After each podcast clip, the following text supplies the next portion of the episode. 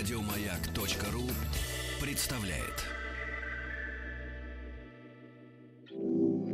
совместный проект радиостанции Маяк и телеканала Россия Культура. Белая студия. Что читали и смотрели те, кого сегодня читаем и смотрим мы. Как эти книги и фильмы помогли им найти себя – и чем они могут помочь измениться нам. В «Белой студии» один из самых знаменитых поэтов мира. Он принадлежит знаковой плеяде поэтов-шестидесятников, подчинивших себе время, чьи стихи и выступления заражали стадионы зрителей своей верой в идею и поисками ответов на главные вопросы – его имя по праву ставят в один ряд с Державиным, Пушкиным, Лермонтовым, Блоком, Маяковским. Автор знаменитой строчки «Поэт в России больше, чем поэт», он и сам живет по этому принципу. Один из самых читаемых в мире поэтов конца 20 и начала 21 века. Его стихи переведены на 72 языка. Среди его произведений «Бабий Яр», «Танки идут по Праге», «Когда мужчине 40 лет», «Идут белые снеги», «Со мной вот что происходит», «Братская ГЭС». Его поэзия о том, что волнует каждого человека и все человечество. Она пронзительна и искренна, будь то стихи о любви или о нравственных, социальных вопросах, которые он никогда не боялся поднимать. В белой студии поэт и писатель Евгений Александрович Евтушенко.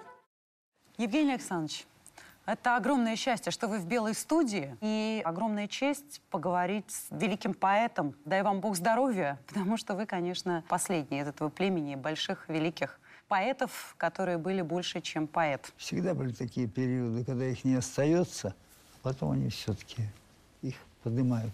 Во всяком случае, поэзия не может умереть не может. Евгений Александрович, с вашего позволения, может быть, сразу начнем с а, телевизионной премьеры ваших стихов, написанных на совсем недавнее событие, на смерть Фиделя Кастро. Вообще очень приятно и счастливо, что вы а, продолжаете активно писать стихи и отзываетесь на те события, которые вас трогают. Это не только самому Фиделю Кастро, это Просто вот мои, я бы сказал, что первая любовь у меня была и остается Россия, а это была моя вторая любовь к стране. Куба? Да. Я первый раз увидел молодого вождя, который произносит без бумажки. Этим он был другом Хемингуэя, Габриэля Гарсия Маркеса. Ходил по улицам сам, без видимой охраны, заговаривал с людьми. Но он был воспитан в семье богатых людей. Первое, что он сделал, конфисковал свое поместье. То есть он начал себя. У вас же был фильм а, «Якуба». Да. Я приехал на Кубу первый раз, корреспондент «Правды». Он меня пригласил тогда на разговор свой. Я появился один без сопровождающих.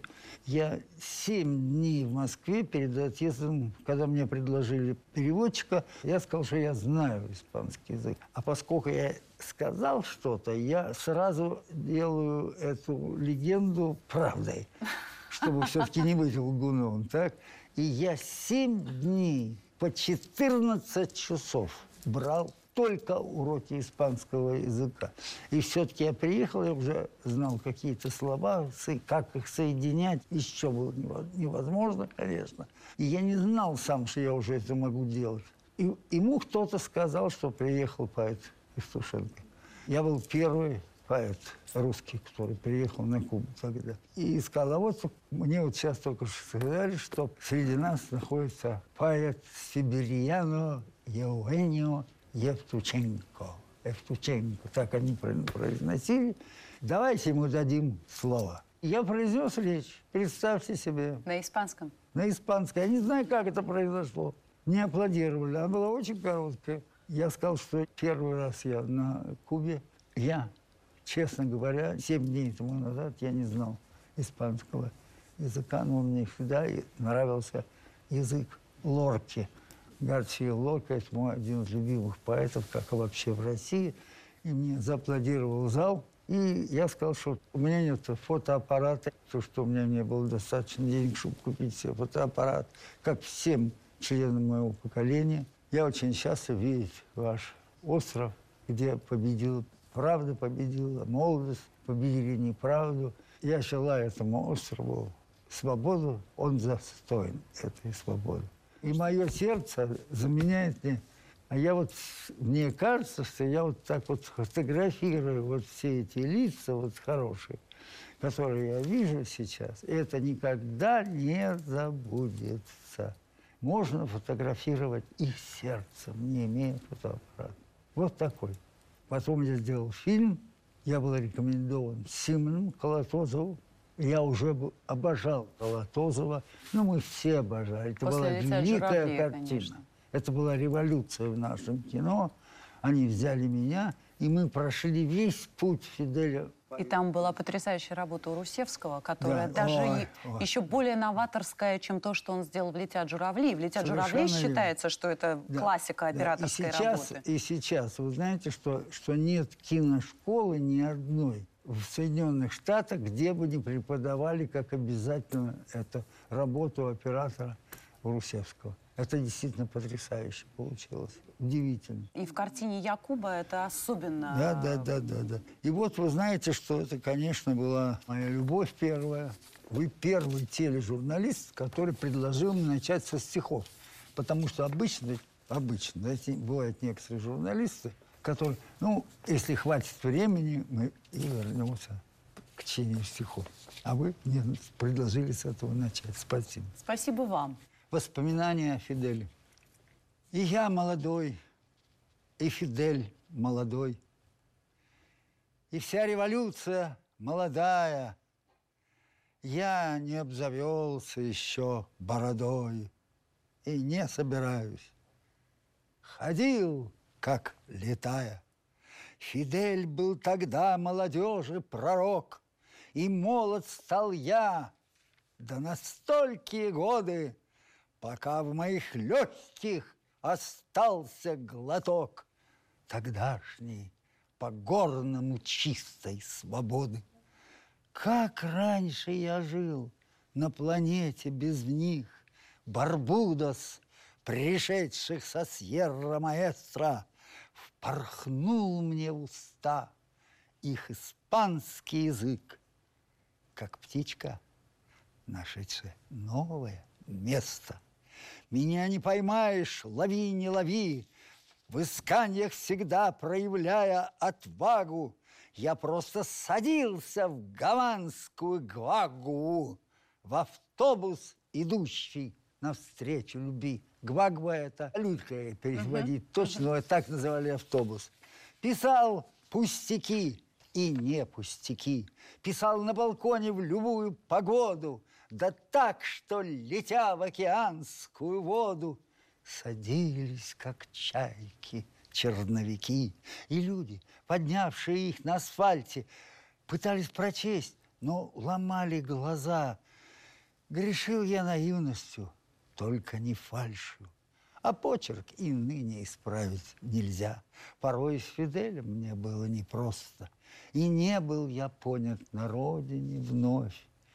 Но я защищал и любимый мой остров, как первую после России любовь. А речью Фиделя на площади Красной заслушались маковки древних церквей. Была эта речь по-тропически страстной, такой, что не слышал еще мавзолей. Ты что посоветуешь мне для поездки? Сей сьерро-маэстровский богатырь в отеле спросил. Я ему по-поэтски ответил при всех бюрократах. Сибирь. Все смолкли. Фидель спросил в тишине под чавканье чье-то пельменями. Что самое лучшее в вашей стране? Ведь могут быть разные мнения. И только один бюрократ, как школьник-отличник за партою, вскочил, отличиться так рад. Товарищ Фидель, это партия. И смехом большого ребенка Фидель рассмеялся так звонко, а кто так открыто смеется, всегда молодым остается. Мои земляки пособили ему погулять по Сибири, сойдя на таежную тропку, На рельсах устроил он тропку, где рос не играющий в гения поэт Сибирьяно Эугенио. Неужто Фиделя нет? А все же земля вращается. Он шлет нам живущим привет. И с нами еще не прощается. Не может он бросить нас. Но всем ли он выход отыщет? Он двадцать шесть тысяч спас чернобыльских наших детишек. Вы знали про это? Честно? Нет. Вот видите. А он никогда не рассказывал никому это. Мы все, умирая, живем в каком-то другом измерении. И горечь ошибок жуем, надеюсь, не возверений. Мы лишь умирая поймем, что мы в самом деле стоили, став с новым посмертным умом, учебниками истории. А кто-то уже фейерверк зликующе запускает, и цискры возносятся вверх, как мстительно злоба людская. А что же оставите вы, помимо злорадства, ехидства, неужто вы все таковы? Не дети стыда, а бесстыдство. Великую жизнь осуждать советую осторожно, не пробуя даже создать все то, что забыть невозможно. Я считаю, что этот человек будет, о нем написано много книг, долго будут их писать, но все-таки его никогда не зовут люди, которые не пробуют даже создать нечто великое, что забыть невозможно. Эти люди не остаются в истории. А вы думаете, сейчас есть э, много людей, которые пробуют создать что-то великое, что забыть невозможно? Я не скажу только за Россию. Безусловно, но и Россия. И вообще матушка-земля, она была и будет беременна новыми. Земля будет все время выталкивать из себя каких-то людей. Вы знаете, попробовать все-таки, чтобы на земле стало жить людям получше. Но только нужно это, чтобы все соединилось в единое. Совместный проект радиостанции «Маяк» и телеканала «Россия. Культура». Белая студия.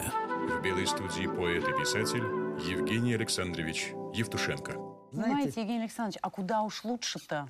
Сейчас-то очень хорошо живется по сравнению с тем временем, когда вы на станции «Зима» рождались, Фидель там где-то а, со своими товарищами просто во всем себе отказывал ради идеи. Нам нужно ощущать и то, что сейчас, сейчас, вот сейчас, вот поумирало много поэтов. Вот возьмем наших поколений, посмотрите. Возьмем Вознесенского, Белу, конечно, и Рождественского. Какие-то были замечательные поэты. А во время нашего существования, а Твардовский, он не принадлежал к нашему поколению, замечательно. Очень много умерло людей.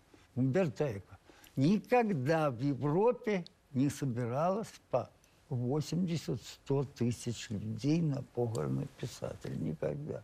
У нас это произошло с похоронами Высоцкого. Понимаете, я был тогда, кстати, в Монголии.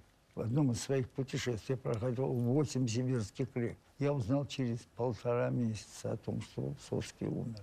Иначе я был бы там, конечно. Вы стали говорить о том, что сейчас ушли поэты Вознесенский, И Ахмадулина. образовались пустоты зияющие. Вот, вот что образовалось. Но это не... У меня никакой, паники не возникает. Но это произошло и в других литературах.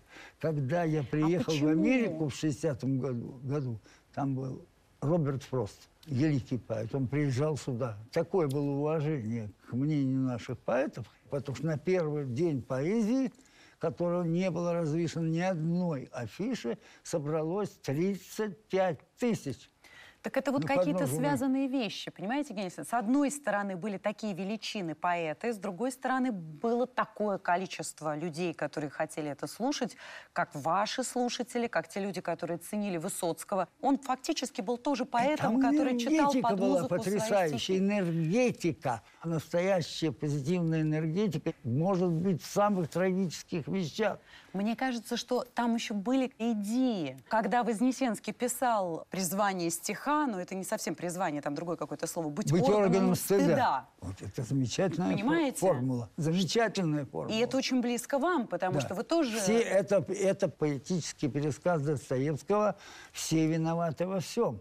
То, что сказал Достоевский прозой, он сказал в поэзии. И было движение какое-то вперед, обществу. Вы посмотрите, какое счастье, что Марлен Хуциев снял этот документальный фильм. В политехническом он снимал. В Потрясающе. МЭИ. И вы знаете что? Мне 20 лет. А Пушкин пил вино, смеялся, ругался и озорничал, стихи писал, не знал печали. Дела его прекрасно шли, и поводила все Серёж. и улыбалась Натали. Ты сейчас о чем думал? Для их спасения навечно порядок этот утвержден, и торжествующий невежда приговорен и осужден. нашими самыми хорошими читателями были, кстати, студенты вовсе не гуманоиды, а инженеры. Вы знаете, я не, и сейчас перестали вообще от, от- хотят разъединить, разинтеллигентить техническую интеллигенцию. Думаешь, зачем она им нужна? Да более того, не только техническая интеллигенция. Вот мы с вами стали говорить немножко до разговора уже в студии, и вы сказали такую очень точную вещь, что, кстати, с Высоцким тоже вас роднит, потому что он то же самое говорил при жизни, что для него разговор вот с шофером, да, с водителем, это всегда было что-то, в чем он познавал свой народ, познавал Россию. Совершенно И вы признали, что- Человек – это прежде всего характер, а не образование. Понимаете, есть культура поведения, которая гораздо выше, чем так называемая культура, которая чисто образованческая. То, что Солженицын очень здорово называл образованщиной. Да. И так далее. И культурность, то, что называл э, Понимаете, я, я видел, как, да, совершенно верно, потому что крестьянин настоящий, любящий, в каждом человеке, во-первых, поэзия, это нечто то, без чего нельзя жить. Потому что любовь, если она не поэтичная, то она не любовь. Любая мать, поющая, сочиняет что-то такое, мыча, мыч- своим мычанием ласков.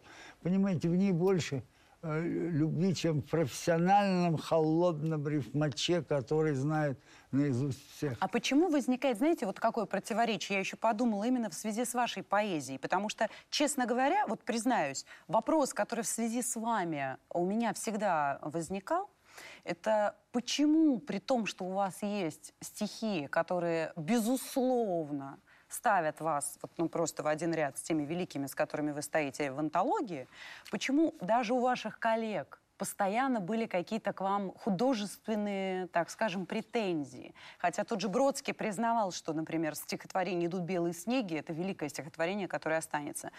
Но Он по- заплакал, да. Я видел его первый раз плачущим. Он не выдержал. он при вас их читал? Да, при- да, он при мне, он пригласил меня как-то в э, дом к одной из своих поклонниц, очень хорошей девушки, на Кировской бывшей. Вот, и я читал только что написал это стихотворение. И вдруг он заплакал. Я его не представлял даже плачущим. Вот Потому что он всегда защищался от так называемой сентиментальности, как от чего-то стыдного даже. Там Понимаете, он, он принадлежал к такому интеллектуализму, э, который играл роль мальчизма. Я серьезно вам говорю. Вот у него это было. И так далее. И вот заметьте, что я никогда отрицательно не отзывался о его стихах. Но у него нет теплоты простой человеческой. Но он очень хотел быть вот что. Он притворялся, что он не хотел быть понятым многими людьми. У него это не получалось просто. Честно вам говорю, он безумно этого хотел. Скажите, зачем он писал? Он, во-первых, был рожден Маяковским. Это он признавал сам. Это правда. У него было от Маяковского, от начального от Маяковского. А потом он устроил в Нью-Йорке практически окна роста. Вот, попытался, не получилось. Вместе с Библией продавалась русская антология. Он пытался это сделать. Совместный проект радиостанции «Маяк» и телеканала «Россия. Культура».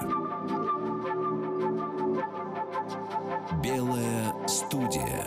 В белой студии поэт и писатель Евгений Александрович Евтушенко. Почему такое противоречие всегда? Потому что можно говорить о вас и о Бродском, как о двух таких в этом смысле антиподах, да?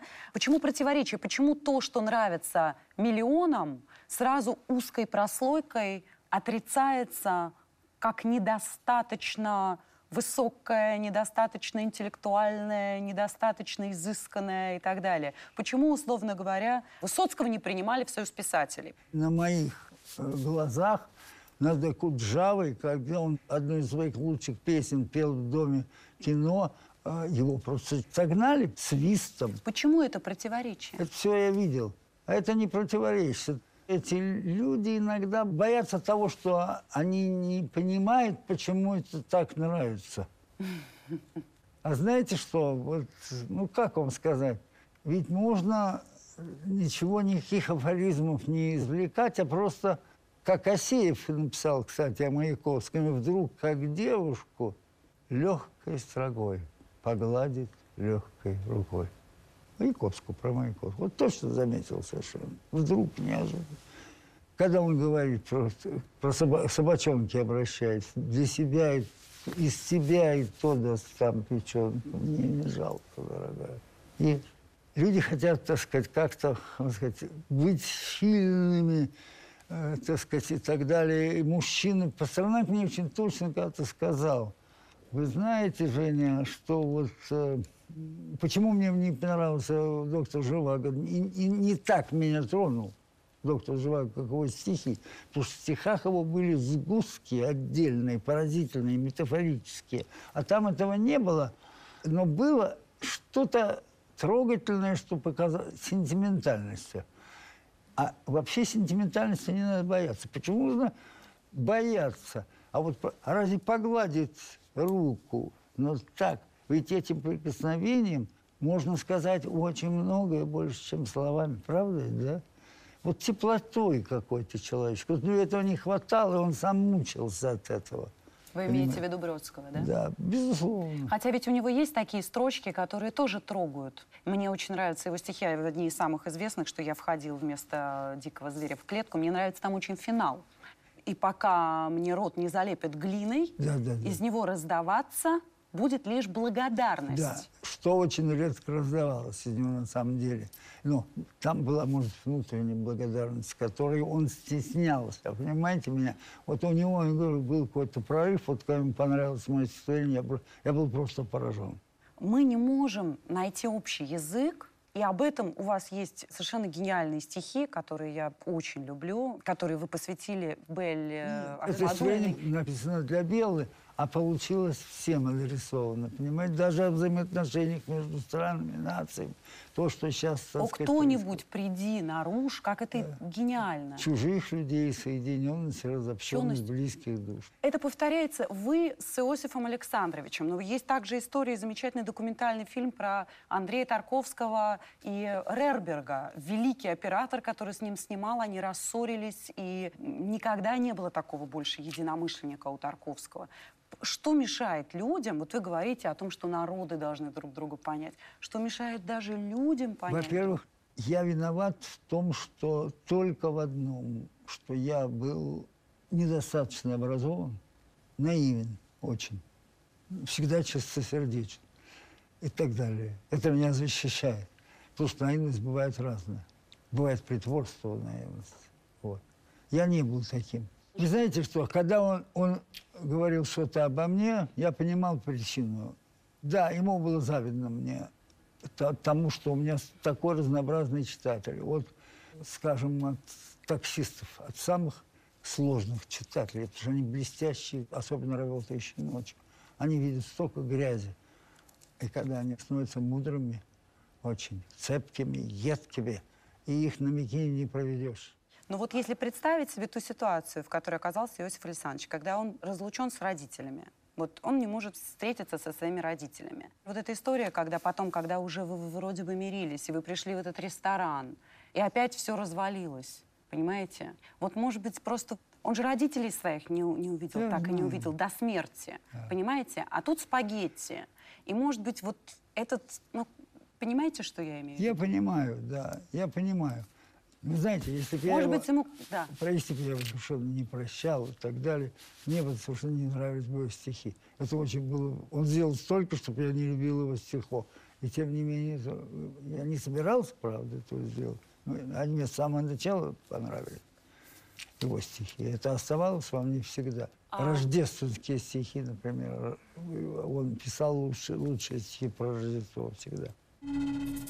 Холодную пору в местности, привычной скорее к жаре, чем к холоду, в плоской поверхности более, чем в горе. Младенец родился в пещере, чтобы мир спасти. Него, как только в пустыне, может зимой мести. Ему все казалось огромным, грудь матери, желтый пар, из воровьих ноздрей волхвы, Балтазар, Гаспар, Мельхиор, их подарки, втащенные сюда. Он был всего лишь точкой, и точкой была звезда.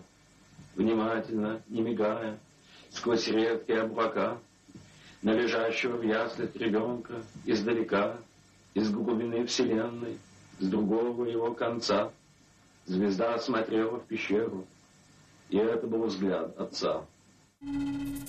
Я помню, как, э, с чего началось наше недопонимание. Потому что я, когда встречал его, написав письмо, чтобы его освободили, и ресторан радио, в который мы пошли вместе, там было еще холодновато, еще не нагрел. Люди не нагрели своим дыханием. И я, видя, как Шон пришел такой очень легкой какой-то курточке, э, с фантастик пластик, вот, я просто снял с себя пиджак и надел ему на плечи, накинул ему на плечи. Он вздрогнул. Вот так. Вот сразу. Я не привык к пиджакам с чужого плеча.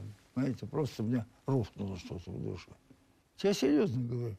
Я очень обиделся просто. Что я от всей души его встречал. Видите, а он считал, что я его унижаю чем-то. Ну, что Но делать? это такая болезненная, понимаете, такой обнаженный нерв. Ведь он же, собственно, и умер тоже, и в стихах в его это есть. Не знаю, у меня бесконечную жалость вызывает э, Иосиф Александрович. Конечно, ну, мы знаем сейчас уже, да, вот эти детали ваших с ним взаимоотношений. И это письмо, которое он написал в Квинс колледж, это, конечно, такой поступок, который очень сложно себе объяснить людям, которые любят Бродского, а я себя к ним, безусловно, отношу. Единственное, что мне кажется, может быть, что он придумывал для себя способ, почему он может э, на вас э, сердиться, хотя было не за что.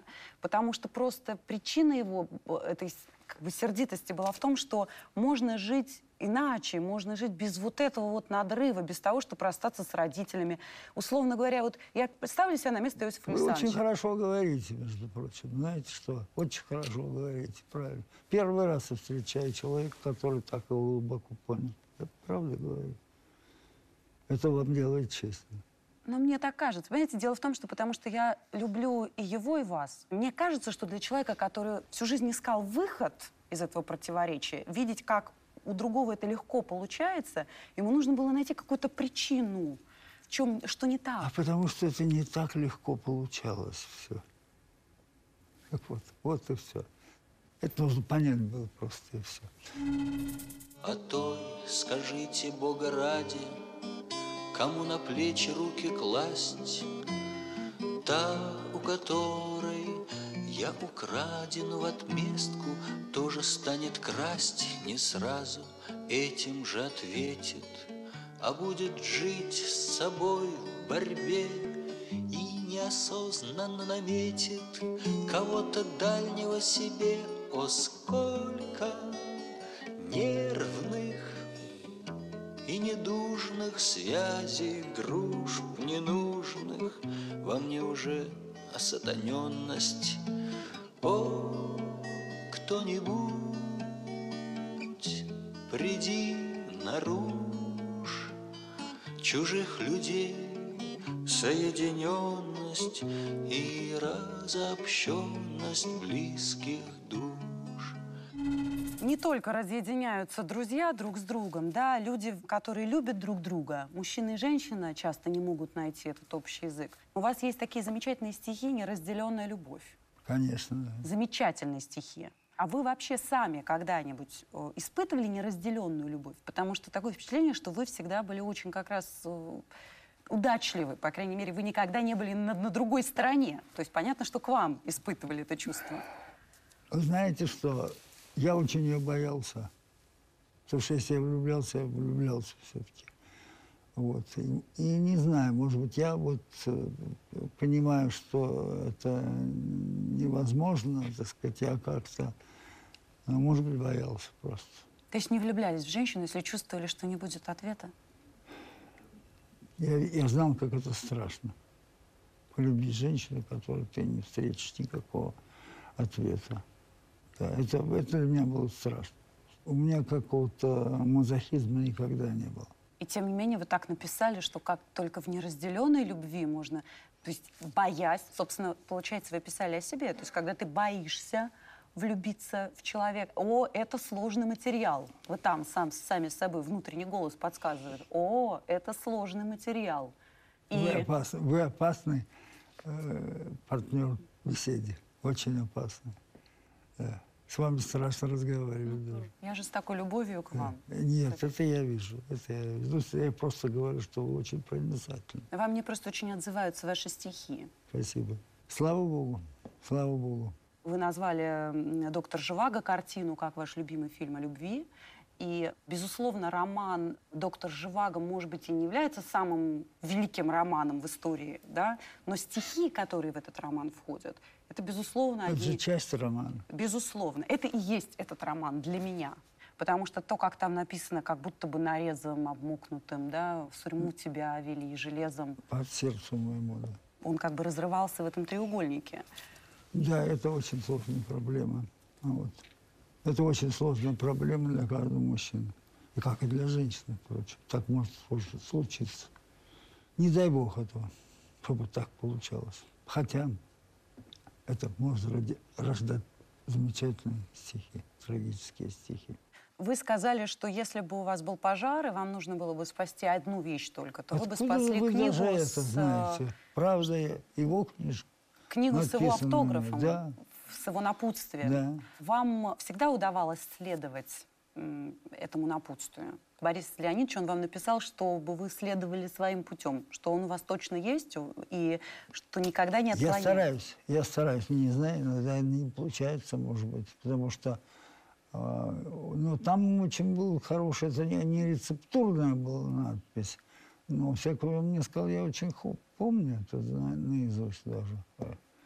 Дорогой Женя, Евгений Запятая, Евгений Александрович, сегодня вы читали у нас и трогали меня и многих собравшихся до слез доказательством вашего таланта.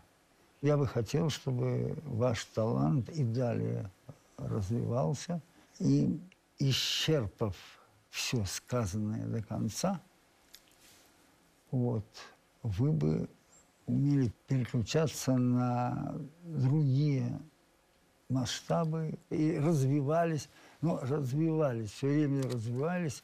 И Освобождали место уверен, новому замыслу, как-то да, так да, он да, написал. освобо- освобождало место для последующих замыслов. Да, вот так. Да, это да, это всегда у меня. Я еще до, настолько до того, как я кончил что-то, у меня уже маячит следующий замысел. Я всегда так пишу. То есть Пастернак вам дал в этом смысле? Да. Совместный проект радиостанции «Маяк» и телеканала «Россия. Культура». Белая студия.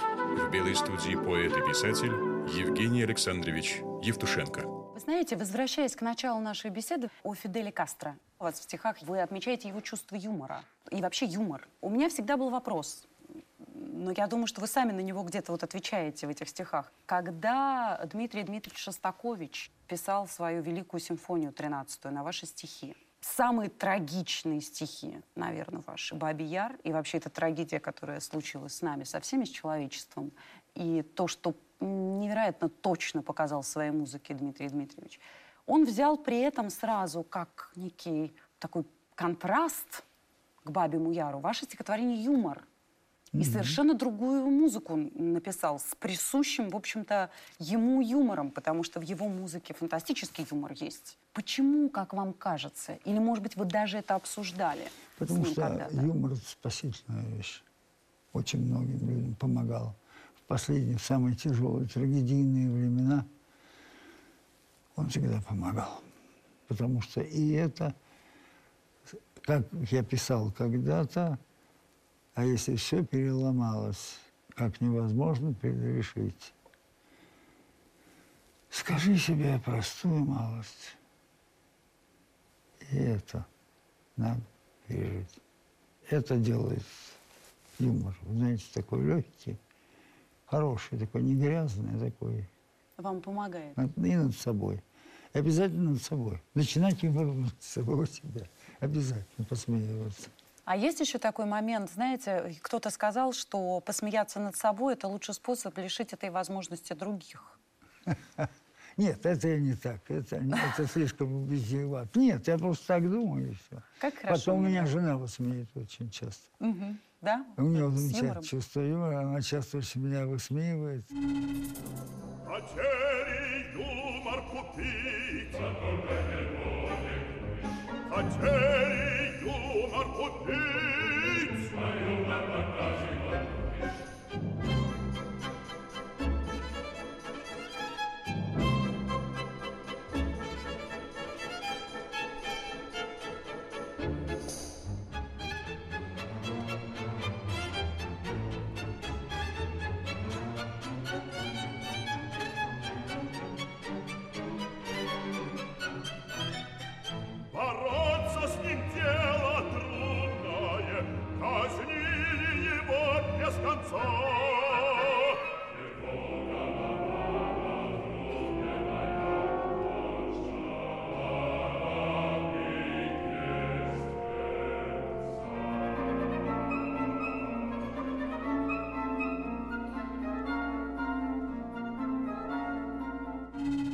Еще замечательные стихи, которые тоже включены. И Дмитрий Дмитриевич Шостакович, Да. он признавался, что ваши стихи карьера повторял как молитву каждое утро.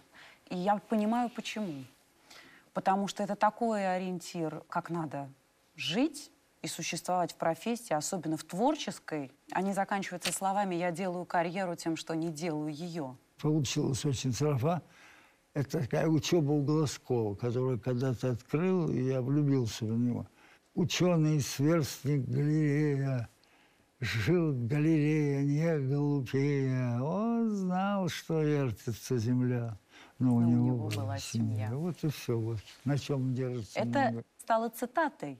Он знал, что вертится земля, но у него была семья. Всегда в жизни вам удавалось действовать в соответствии с этим вашим собственным заветом? Ну, я старался, во всяком случае.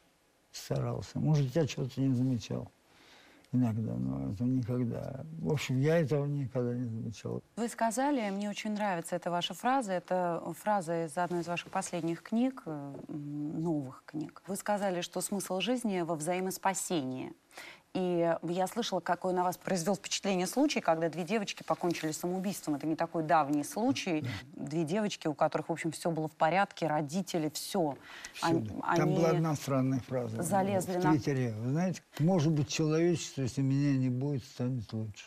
Вот. Что То есть девочка написала, может быть, человечеству, если меня не будет, станет лучше, и они с подругой спрыгнули с крыши. Если представить себе гипотетически человека, который находится вот в таких обстоятельствах жизненных, когда не хочется жить. Вы и сами говорили о том, что были на пороге самоубийства, когда случилось ввод танков в Прагу, и что ваши знаменитые стихи это было спасение. Но если бы вот вы встретили человека, который находится вот в этом состоянии, да, на грани, себя того молодого, когда вы были в этой ситуации. Вот к какому бы одному из всех своих стихов вы обратились для того, чтобы этому человеку дать какую-то почву?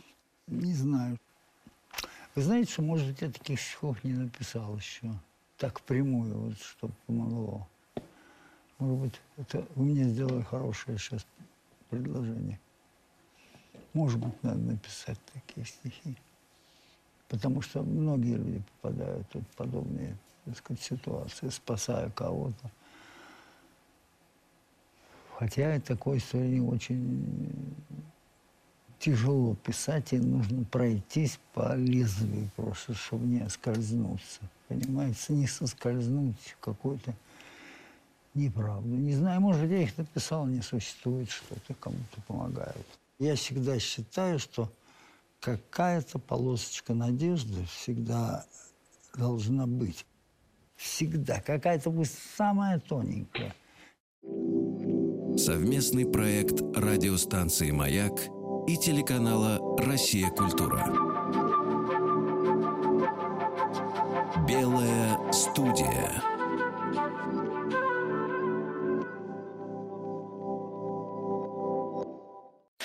Еще больше подкастов на радиомаяк.ру.